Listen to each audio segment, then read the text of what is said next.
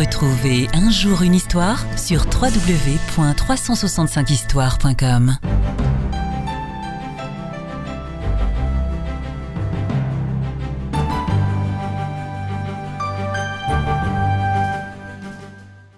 Le voyage. Au-delà des montagnes, assise près de la fenêtre de sa cuisine, une grand-mère tricotait. Parfois, elle levait sa petite tête et elle regardait par la fenêtre son joli jardin, était bien fleuri en cette saison. Au-delà du jardin, le ballon d'Alsace, nom d'un sommet des Vosges, et les crêtes des Vosges se dessinaient à l'horizon. Grand-mère n'avait jamais quitté son petit village. À part aller à son petit marché et à la petite épicerie, à la petite boulangerie du village, elle n'avait jamais quitté ces lieux. Pourtant, elle aurait bien aimé savoir ce qu'il y avait de l'autre côté du ballon d'Alsace. Elle soupira. Ce sera un de ses nombreux souhaits qu'elle n'aura jamais pu réaliser. Soudain, elle entendit frapper à la porte. Son petit-fils entra. Maintenant c'était un homme, tout le portrait de son fils. Bonjour, ma maman. Mamie en alsacien. Je viens t'embrasser, je viens te faire un long voyage. C'est vrai, cela fait longtemps que je ne t'ai pas vu. Oui, ma maman, cela fait au moins deux ans. C'est gentil de penser à ta vieille grand-mère. Comment pourrais-je t'oublier? Tes merveilleux kouglof et la confiture de myrtille que tu faisais, myrtille que nous allions cueillir lorsque nous allions faire des grandes randonnées en famille. Mon petit, elle l'appelait toujours mon petit, même s'il avait vingt-neuf ans. J'ai passé un an en Chine, je vais te raconter ce que j'ai vu. Le petit-fils raconta avec enthousiasme tout ce qu'il avait vu. Shanghai, la mégapole, les montagnes lointaines qui n'ont rien à voir avec les Vosges, les contreforts de l'Himalaya, avec le toit du monde, l'Everest, que l'on voit au loin. Il a été dans les campagnes reculées où les paysans vivent dans la misère. La grand-mère l'écouta, les yeux rêveurs. Au bout de quelques heures, quand il eut fini son récit, elle dit Merci, j'ai pu vivre avec toi ce beau voyage. J'étais avec toi sur les routes de montagne, dans les huttes des paysans, sur les grandes autoroutes de Shanghai. C'est bien plus loin que ces montagnes. Mais tu sais, mon chéri, moi aussi je vais partir pour un grand voyage, un très grand voyage. Toi, ma maman, toi qui n'as jamais dépassé le fond du jardin? Mais à ton âge, tu veux aller où? Je vais partir dans un beau pays, incomparable.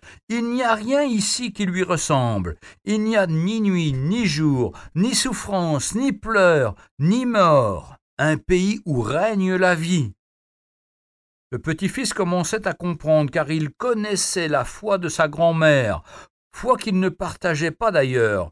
Il se souvenait lorsqu'il était petit, ça l'agaçait, quand sa grand-mère parlait de Jésus. Mais là, il sentait que c'était sérieux. Sans doute qu'elle sentait que ce Jésus dont elle parlait tout le temps allait venir la chercher. Et si elle avait raison? Perdu dans ses réflexions, le petit-fils demanda Que fait-on là-bas?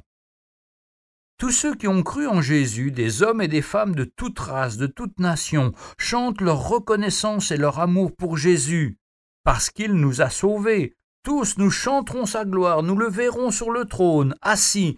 Il regardera tous ceux qui lui ont fait confiance, avec amour et bienveillance. Tous verront les marques des blessures dans la paume de sa main et de son côté, marques des blessures causées par l'abominable mort sur la croix mort qui nous a rachetés et qui nous a permis d'être là avec lui. Le petit-fils la regarda perplexe. Au fond de son cœur, cette question lancinante revenait comme un refrain. Et si ce qu'elle dit est vrai? Et si un jour je réalise que j'ai vécu toute ma vie en passant à côté de l'essentiel? Quel drame De toute façon, qu'est-ce que je risque d'essayer? Simplement que ce ne soit pas vrai. Et alors, je me serais trompé, voilà tout. Il s'entendit poser la question comme si c'était quelqu'un d'autre, comme si c'était quelqu'un plus fort que lui qui parlait. Tu crois vraiment que ce pays existe? C'est le royaume de Dieu. Il est là-bas, entouré de tous les fils et les filles de Dieu qui ont cru en Jésus. Bientôt il va venir me chercher et il me dira Aujourd'hui tu seras avec moi dans le paradis, comme au brigand sur la croix, parce que devant lui je ne suis pas plus juste que ce brigand. Peut-être qu'extérieurement j'étais quelqu'un de bien, mais lui seul sait de quelle pensée j'étais animé parfois. Elle se tourna vers son petit-fils et le regarda longuement. Elle lui dit Tu veux me revoir un jour? Un frisson parcourut le corps du jeune homme. Quelle question Des larmes lui montèrent aux yeux. Il ne put rien répondre. Elle continua Crois au Seigneur Jésus. Non seulement tu seras sauvé du jugement, mais en plus on se retrouvera là-haut, dans le royaume de lumière. Et toi, auditeur, face à cette question de l'éternité, qu'est-ce que tu réponds? Veux-tu vivre dans la lumière et le bonheur éternel? Alors fais le bon choix. Voici ce que nous déclare la parole de Dieu dans la première épître de Paul aux Thessaloniciens, chapitre 4, verset 17.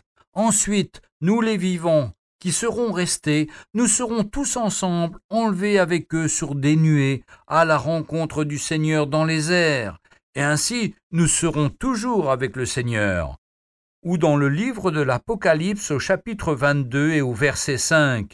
Il n'y aura plus de nuit, ils n'auront plus besoin ni de lampe, ni de lumière, parce que le Seigneur Dieu les éclairera.